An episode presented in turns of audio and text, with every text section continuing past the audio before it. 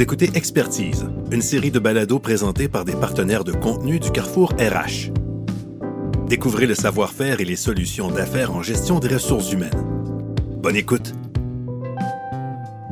La pandémie de COVID-19 a entraîné des changements majeurs dans nos façons d'interagir, de plus en plus technologiques, notamment dans le secteur de la santé.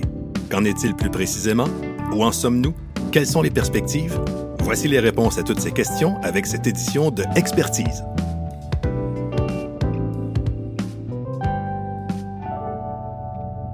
Mon nom, c'est André Champagne. J'ai le plaisir d'être en compagnie de Camille Lalonde, infirmière praticienne spécialisée et responsable clinique de soins virtuels chez TELUS Santé pour le Québec et le Canada, et M. Tung Tran, directeur du programme santé mentale et dépendance au CIUS du centre ouest de l'île de Montréal. Bonjour à vous deux. Merci beaucoup d'être avec nous aujourd'hui. Bonjour André, merci. Alors, c'est un sujet très intéressant j'ai l'impression qu'on ne le connaissait pas il y a pas si longtemps que ça, qu'on va peut-être le découvrir ou le redécouvrir avec vous aujourd'hui. Allons-y d'abord avec Camille. Pouvez-vous nous présenter les grandes lignes du programme Soins virtuels TELUS Santé pour le Québec? Parce qu'il faut dire que c'est un peu ça qui a inspiré ce balado aujourd'hui. Euh, donc, les, les, soins virtuels TELUS Santé en gros, sont offerts euh, aux employés des entreprises dans le cadre du régime d'avantages sociaux. Euh, c'est offert aux patients et aux membres de leur famille immédiate. Euh, ça leur donne accès à consulter des professionnels de la santé 24 heures sur 24, 7 jours sur 7, à partir du milieu où ils choisissent de consulter, donc à partir de leur téléphone intelligent, de leur tablette, de leur ordinateur, et ce, n'importe où au Canada. Euh, ça fait en sorte que c'est le, patient qui décide le moment le, moment le plus opportun pour consulter euh, et ça leur donne accès à des soins de santé euh, de soins primaires. Donc, on parle de, de, la santé, de consulter par exemple une infirmière, une infirmière praticienne spécialisée, un médecin, pour avoir par exemple une vidéoconférence sécurisée, des prescriptions, des références à des spécialistes, des analyses de laboratoire, tout, tout dépendamment des besoins du patient. Mais on parle aussi des soins de santé mentale. Donc, on parle de, thérapie, euh, on parle de, sessions un à un avec nos, psychologues, nos travailleurs sociaux. Euh, donc, ce qui est intéressant, c'est qu'actuellement, plus de 2,2 millions de, Canada, de, Canadiens plutôt, ont accès aux soins euh, virtuels grâce à TELUS Santé. Ah oui, quand même, OK. Et est-ce que ça fait longtemps que vous faites ça? TELUS Santé a quand même été dans, dans le monde des soins virtuels depuis quelques années. Récemment, ils ont, acquis, ils ont acquéri euh, deux différentes compagnies qui travaillent maintenant sous le même chapeau des TELUS Santé. Donc, on parle euh, de la compagnie EQ Care et de la compagnie Akira. Euh, et, et, donc, avec la combinaison de ces deux entreprises-là, qui avaient chacun leur point très fort, ça vient combiner dans une entité qui vient maintenant livrer ses, soins virtuels à 2,2 millions Canadiens. Mais ça veut dire que euh, TELUS faisait, offrait déjà ça comme possibilité avant la pandémie, si je comprends bien. Exactement, c'est ça. Mais depuis la pandémie, les choses ont vraiment évolué. Euh, la panoplie de services qu'on offre a définitivement changé avec les besoins de la population canadienne. Mhm. Bon, on pourra euh, regarder tout ça de plus près euh, durant les prochaines minutes, mais je vais euh, parler avec Tung maintenant. Selon votre expérience, comment les services de soins virtuels ont-ils évolué depuis le début de la pandémie? Parce que, évidemment, quand on parle de services de, soins virtuels, je pense qu'on est un peu obligé de regarder le avant-après pandémie. Oui, tout à fait, André. Comment ça évolue? Je dirais que dans le réseau public, dans le réseau de la santé publique, euh, les soins virtuels, oui, ça existait, mais c'était extrêmement marginal. Euh, c'était surtout pour offrir des soins ou des services à des populations comme dans le Grand Nord, par exemple. Donc vraiment, c'était très marginal. Euh, avec la pandémie, ben, on, comprend tout le monde que ça a comme juste explosé. C'est-à-dire que du jour au lendemain, que ce soit des soins primaires ou des soins spécialisés au niveau euh, des hôpitaux, euh, tout le monde devait s'adapter du jour au lendemain. On s'entend qu'au début, c'était assez improvisé. On essayait de reproduire ce qu'on faisait en présentiel dans le virtuel. Donc, c'était vraiment ça. Mais rapidement, et même très rapidement, je te dirais que le réseau public a été très agile à développer des protocoles, des procédures, des formations aussi, euh, quelle plateforme utiliser et quand. Euh, parce que la réalité d'un réseau public, c'est que oui, on peut utiliser la vidéoconférence, mais on utilise encore aussi beaucoup le téléphone. Donc ça aussi, le téléphone, c'est un moyen virtuel plus, plus euh, mainstream, si je peux utiliser l'expression. Mais il ne faut pas oublier qu'il reste un pourcentage de personnes qu'on doit voir aussi en présentiel. Hein. on parle quand même d'hôpital, on parle quand même d'urgence. Euh, donc, il y a quand même, pour moi, comme trois catégories euh, de soins qui ont changé suite à la pandémie, qu'on parle de soins virtuels. OK.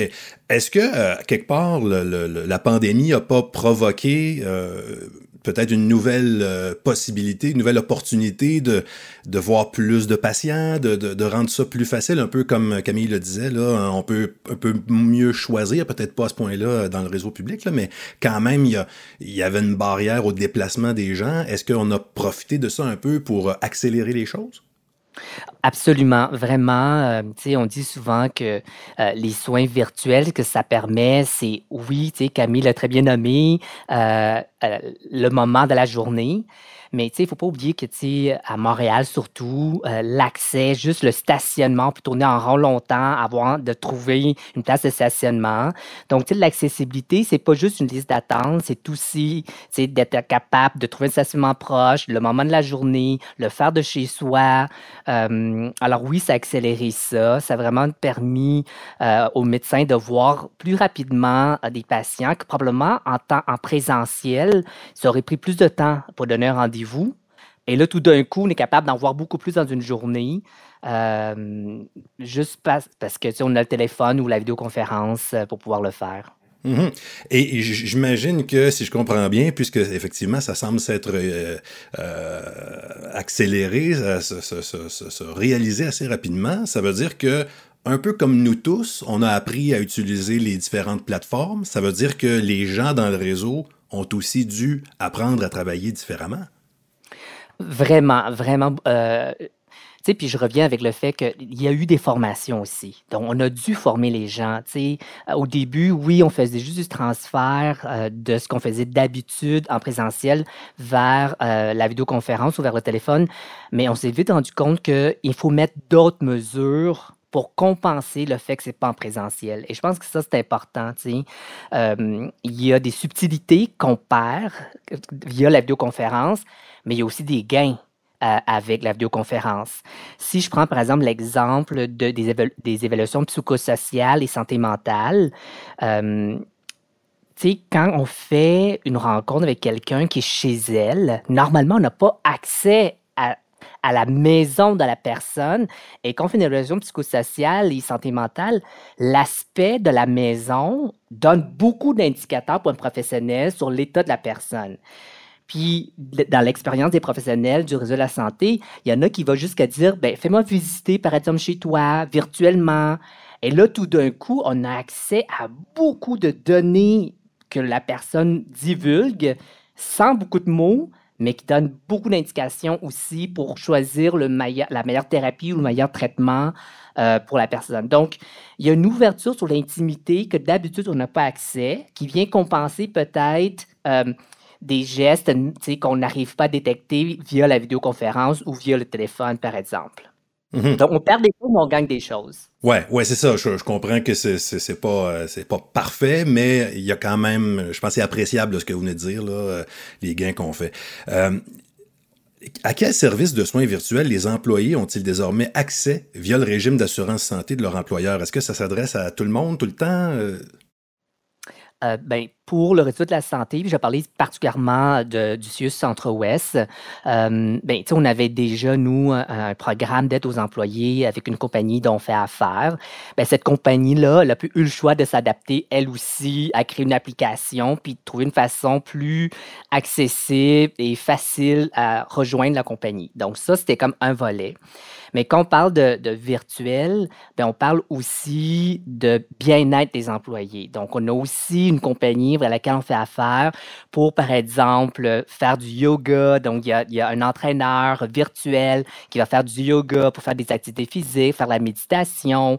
Donc, il y a vraiment une, compagnie avec laquelle on fait affaire qui offre tous ces services-là euh, de bien-être euh, avec des activités cédulées euh, dans une journée, en soirée, tout ça. Et finalement, on a aussi une autre compagnie avec une application plus pour de l'auto-soin. Donc, quelqu'un qui, qui vit une certaine détresse psychologique, bien, des fois, accéder à un professionnel, ça peut prendre du temps, ça peut prendre des délais. Mais comment je prends soin de moi en attendant? Donc, euh, c'est comme une auto-évaluation, puis après ça, auto-gestion de soi. Donc, il y a maintenant toutes ces panoplies-là de services pour euh, les travailleurs du réseau de la santé. Bon, il y a peut-être des gens qui nous écoutent et qui se disent Attendez, là, ça ne doit pas être bon pour tout, tout le temps, ça là. Alors, euh, je pense, ben, on, l'a déjà d'ailleurs effleuré, là, qu'il y avait peut-être des, pertes, mais aussi des gains. Parlons-en un petit peu, les, les limites. Quelles sont, peut-être enchaîner avec Camille, euh, les limites des soins virtuels, qu'est-ce que c'est? Euh, c'est une très bonne question. C'est une question qui nous revient souvent quand on, quand on fait des consultations virtuelles. Les patients eux-mêmes ne savent pas toujours quelles sont les limites euh, d'une téléconsultation. Donc, ce qui, ce qui, est important à retenir, euh, André, c'est que la télépratique ne remplace pas la médecine familiale ni l'examen physique, mais vient la complémenter. Euh, donc, tout ce qui requiert un examen physique, euh, une palpation, euh, ausculter les poumons d'un patient, ça doit éventuellement être vu en présentiel. Mais lorsque le patient se présente avec une problématique qui dépasse les limites sécuritaires d'une consultation virtuelle, notre équipe peut évaluer la situation, offrir des conseils, des recommandations d'auto-soins et ensuite peut rediriger le patient vers la bonne ressource externe. Euh, et ça, c'est vraiment important parce que ça, va selon le degré d'urgence. Donc, c'est certain qu'on veut décanter le, système public. On ne veut aucunement envoyer les gens consulter à l'urgence ou dans les cliniques sans rendez-vous lorsque ce, n'est pas nécessaire. Euh, donc, donc c'est une approche qui vient complémenter euh, le système public et la médecine familiale. J'aimerais donner un exemple, si c'est possible. En fait, j'ai travaillé il y a quelques soirées, puis il y a un jeune papa qui est venu euh, consulter pour sa petite fille de, de 18 mois qui avait une nouvelle toux et une fièvre. C'est ça, une nouvelle toux, puis elle faisait de la fièvre, elle se sentait moche. Euh, je savais très bien qu'éventuellement, cette petite-là aurait besoin d'un examen physique pour qu'on puisse bien écouter ses poumons.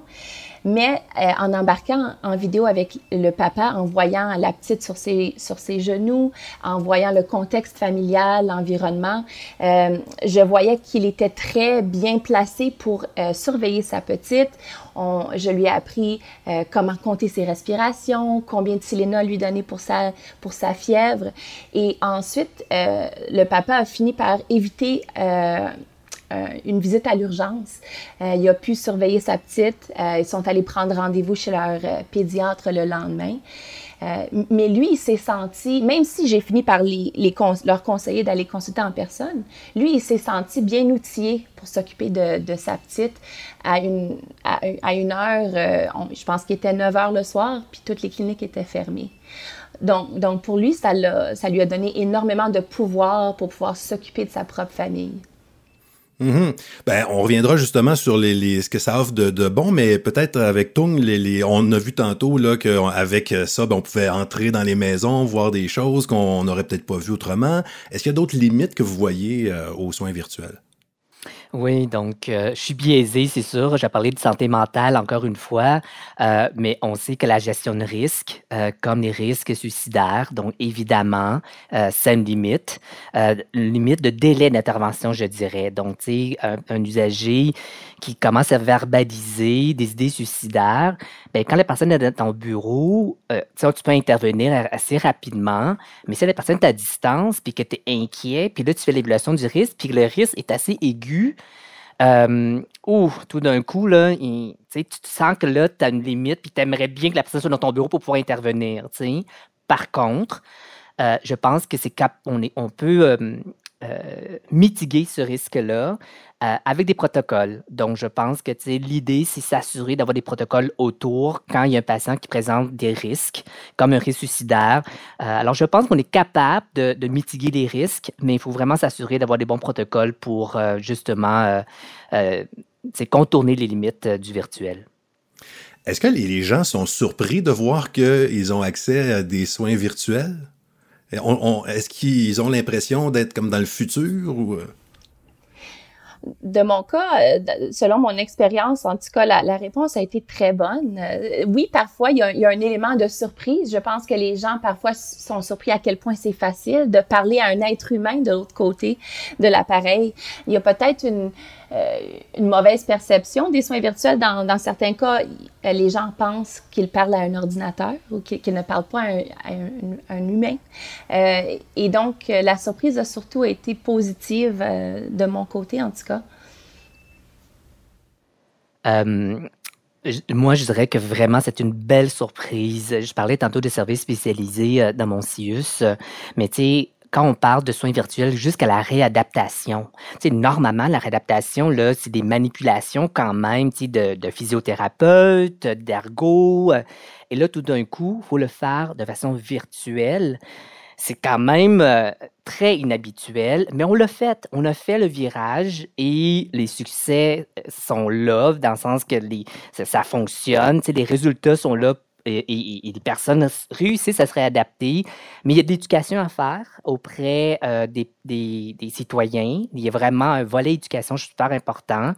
Euh, leur montrer un peu comme ce que Camille disait tantôt, hein, donc enseigner aux pères comment prendre les signes vitaux, etc. Bien, la réadaptation, c'est un peu plus complexe, mais on est capable d'enseigner à un proche qui habite avec la personne, ben là, fait telle manipulation, fait ci, fait ça. Et en plus, ça, donne un, pouvoir aux citoyens. On redonne le pouvoir à la famille, à la personne pour prendre soin d'elle-même. C'est très, très gratifiant aussi pour le citoyen. Au-delà des bénéfices, il y a aussi ça, je pense, qui est important, mais c'est de la formation. Donc, on va jusqu'à faire de la réadaptation virtuelle, ce qui est vraiment extraordinaire. Oui, ben ça, ça, demande quand même, j'imagine, une implication peut-être plus grande de la part du patient, parce que il y a des. Justement, quand on parle de réadaptation, il y en a pas tout le monde qui fait les exercices comme il faut. Alors, sûrement que ça va dans les deux sens. Là. Il y a l'intervenant qu'il faut qu'il travaille différemment, mais peut-être une responsabilisation du, euh, du patient.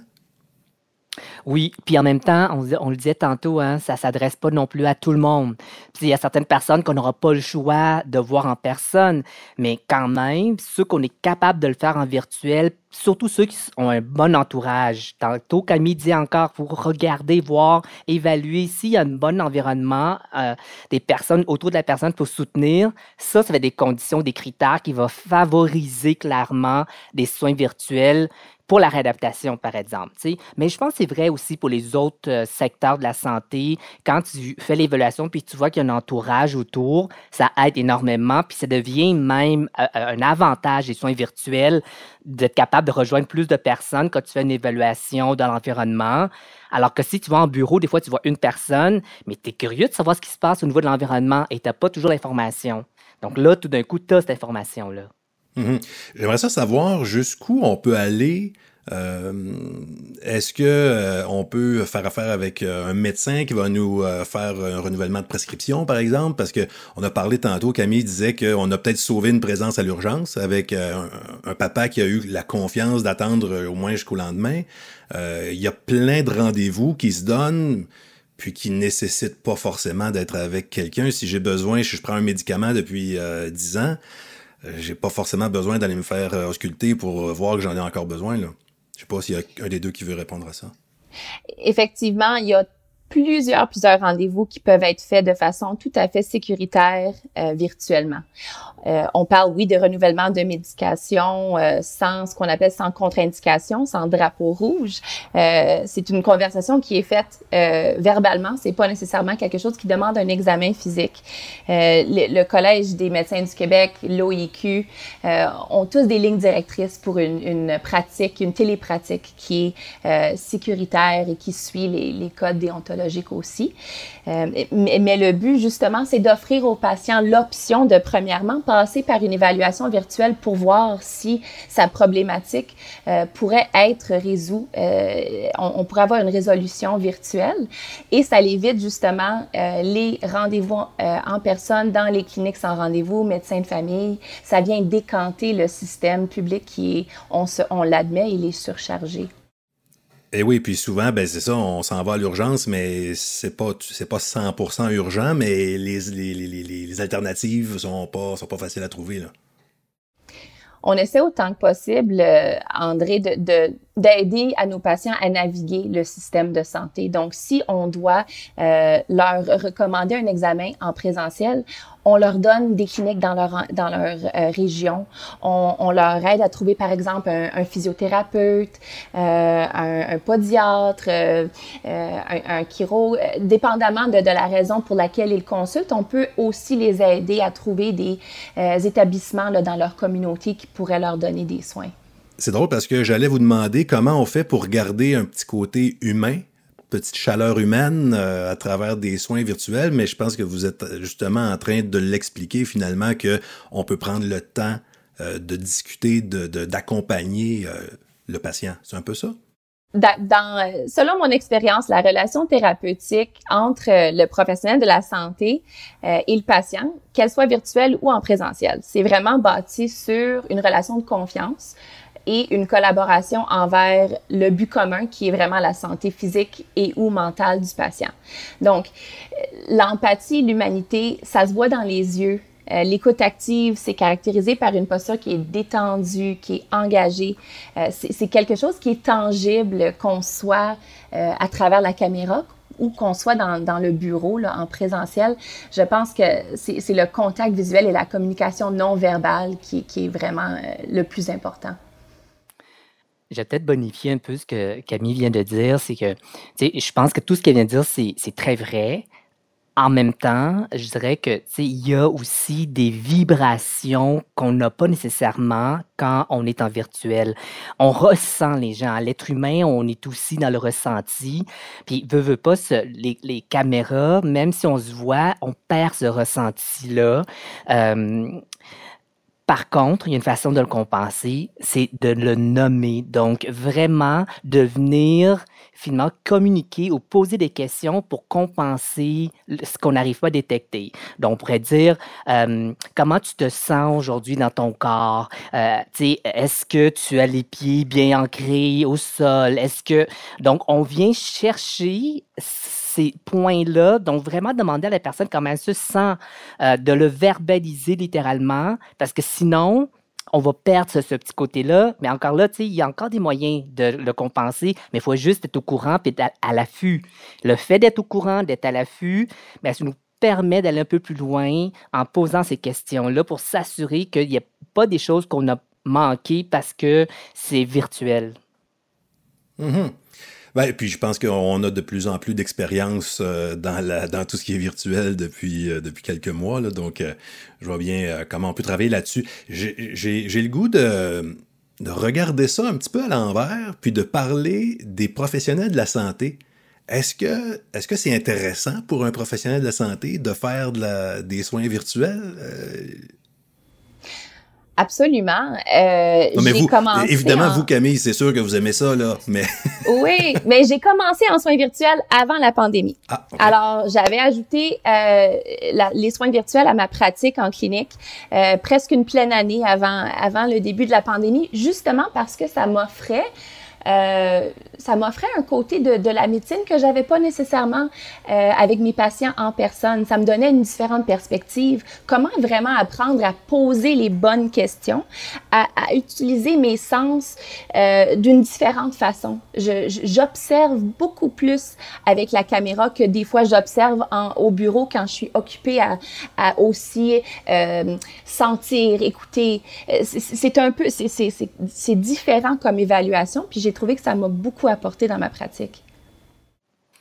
Moi, je dirais que euh, oui, pour le professionnel, euh, c'est devenu intéressant parce que ça a permis de faire du télétravail, ce qui dans le réseau de la santé n'existait pas, ou en tout cas de mm. façon très, très marginale, mais tout d'un coup, c'était devenu possible pour beaucoup de professionnels de faire du télétravail. Donc, je pense que, tu sais, quand on parle de, pour les professionnels, le, volet euh, équilibre vie personnelle et professionnelle, bien, le télétravail, grâce justement à la télésanté, à, la, à tout ce qui est virtuel, ça a permis de développer ça.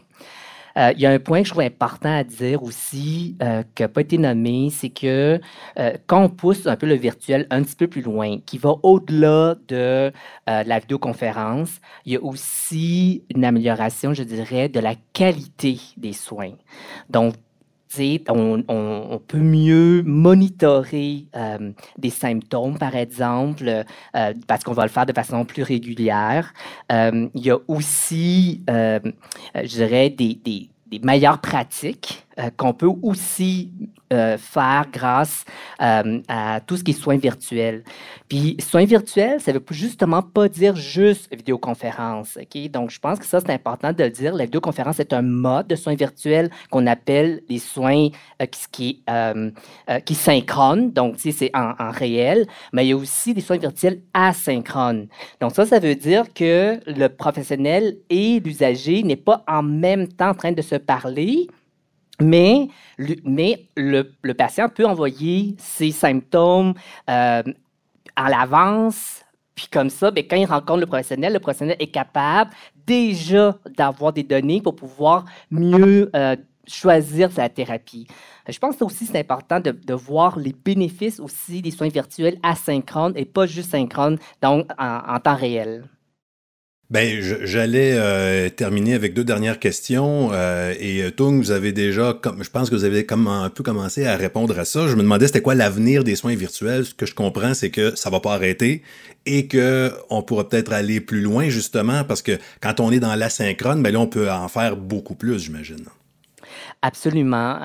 moi, en tout cas, une chose est claire, c'est que même les limites d'aujourd'hui, on parlait tantôt d'ausculter, prendre les signes vitaux, mais pour moi, le futur est très, très proche où on a ce qu'on appelle l'Internet des objets qui va permettre, comme les, les téléphones, les euh, montres intelligents, qui sont capables de nous envoyer les signes vitaux, le pouls, euh, etc. Donc ça, pour moi, c'est comme des soins du futur. Et vraiment, la vision, pour moi, soins du futur, c'est vraiment le plus possible vers le patient, euh, le moins possible vers les spécialistes. Donc, vraiment l'autogestion, beaucoup, beaucoup. Euh, parce que avoir des spécialistes, ça va être de plus en plus rare. Donc, il faut aussi avoir ça en tête. Donc, je pense que, tu sais, être capable de prendre soin de soi grâce à des guides, euh, via des applications, puis, puis, s'assurer que ça soit fait de façon, de façon avec qualité, là. donc, pour moi, c'est vraiment ça. Euh, les possibilités sont assez infinies, en fait. Euh, euh, les chatbots, l'Internet des objets. Donc, il y a beaucoup, beaucoup de choses qu'on va pouvoir faire dans le futur pour permettre aux gens de faire l'autogestion. Évidemment, euh, les personnes plus âgées ont souvent besoin de soins, mais un jour, ben, ces personnes-là ne seront plus là et les plus jeunes ben, seront encore plus habiles avec, euh, avec tout ce qu'on est en train de, de, dire finalement. Peut-être Camille, en terminant, l'avenir pour euh, les, les, soins de santé chez TELUS, ça va ressembler à quoi? ça tombe un peu, en fait, ça tombe beaucoup même sur ce que Tong vient de, de dire. Le futur, c'est de vraiment donner aux, patients les outils pour euh, faire une autogestion de sa propre santé. Euh, et, et, TELUS Santé a, bien remarqué un, besoin accru en santé mentale et en santé physique. On l'a tous un peu vécu durant la pandémie. Euh, et on a déployé un programme qui est, qui est une version virtuelle et améliorée, disons, d'un programme d'aide aux employés. Qui, ça s'appelle Parcours de vie. Euh, puis Parcours de vie, en gros, c'est euh, une plateforme euh, collaborative où on offre un éventail de services dans le but de vraiment offrir aux patients un meilleur équilibre travail-vie personnelle. Donc, c'est, on a un, un rôle pour les ambassadeurs de soins qui est vraiment unique à cette plateforme, qui font des évaluations biopsychosociales et élaborent un guide un plan de traitement pour chaque patient. Et on parle pas juste des soins de santé et mentale, on parle aussi d'une panoplie de services qui inclut euh, l'assistance financière, par exemple, euh, de l'assistance juridique, euh, du counseling en nutrition. Il y, a vraiment beaucoup d'autres aspects de, de, de, tout ce qui fait en sorte que quelqu'un est en santé.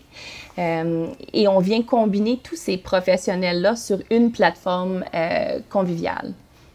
Je pense que ça a été super intéressant d'en apprendre plus et euh, peut-être de découvrir ou redécouvrir les soins virtuels. Et on a eu le plaisir aujourd'hui de faire ça avec Camille Lalonde, qui est infirmière praticienne spécialisée et responsable clinique de soins virtuels TELUS Santé pour le Québec et le Canada, et Tung Tran, directeur du programme Santé mentale et dépendance au CIUS du centre-ouest de l'île de Montréal.